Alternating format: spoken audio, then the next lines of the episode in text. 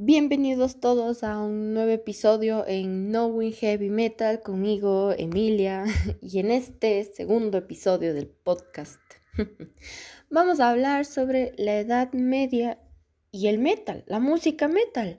Ok, bueno, ustedes me dirán, la Edad Media y la música metal, yo que sepa, viene el metal del rock, ¿no? Nace del rock, ya, ok.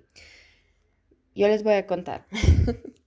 Verán, nosotros a la época antigua estamos acostumbrados a ver la historia medieval a través de la tele, de los dibujos animados, en el cine o en la clase de lengua y literatura del colegio. Pero, ¿alguna vez nos hemos planteado la música?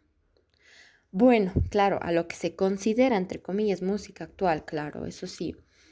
Bueno, como ya sabrán, el metal es un género muy extenso de que alguna de sus vertientes han decidido centrarse en una temática más histórica, entre comillas, claro. La verdad es que son muchos los grupos que utilizan la historia para crear sus letras. E incluso algunos añaden los instrumentos o melodías que simulen los periodos de los que hablan. Así verán.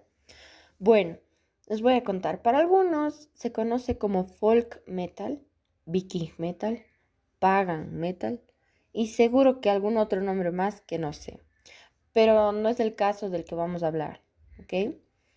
Bueno, en esta ocasión les traigo lo que es, eh, vamos a hablar sobre bandas de distintos estilos que utilizaban en la Edad Media. Les voy a hablar sobre un grupo, ya vamos a ver más adelante. Vamos a empezar. Ya dentro del metal son muchos los grupos que se caracterizan por utilizar el mundo nórdico y vikingo para ambientar sus letras, aunque claro, dejando de lado el uso de instrumentos musicales inspirados en esa época. Sin embargo, ritmos rápidos intentan simular un ritmo trepidamente de batalla, ¿ok? No sé si me entiende. Sus, digamos de que el tema que ocupa, este tema de de simular un ritmo ocupa el 95% de las canciones. ¿ok? Les voy a hablar de una banda en peculiar que se llama In Extremo. Puede que lo hayan escuchado, la banda, puede que no, pero si es que se da el caso que no, les voy a contar un poco. ¿Por qué es conocido In Extremo? Por combinar instrumentos actuales con medievales. Como dije, algunas de las bandas son muy poco común de que utilicen ritmos antiguos, ya solo se ve reflejada la historia en sus letras ahora. Pero bueno, algunas de las letras que ellos utilizan también tienen origen en este periodo. O sea, me imagino que han de hablar partes en idioma antiguo, pero bueno. Eh, bueno, eh, también son conocidos por su calidad y además por utilizar no únicamente el alemán en sus letras, sino casi todas las lenguas europeas.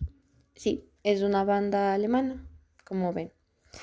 Por lo tanto, el metal puede ayudar a sumergirse un poco en el mundo de la Edad Media, aunque claro, de forma muy parcial, muy escaso. Las letras normalmente son adaptadas para que la música tenga un carácter más épico en su totalidad. Y la utilización de instrumentos o incluso ritmos es más bien escasa. Bueno, sin embargo, se ha convertido en un género muy importante y muy escuchado en algunos países. Además, aunque en ocasiones no se utilice ningún acontecimiento histórico, sí que es más habitual escuchar canciones ambientadas en un mundo medieval fantástico. Bueno, y eso ha sido todo por el día de hoy. Gracias por escuchar este episodio Knowing Heavy Metal. Nos vemos. Hasta la próxima.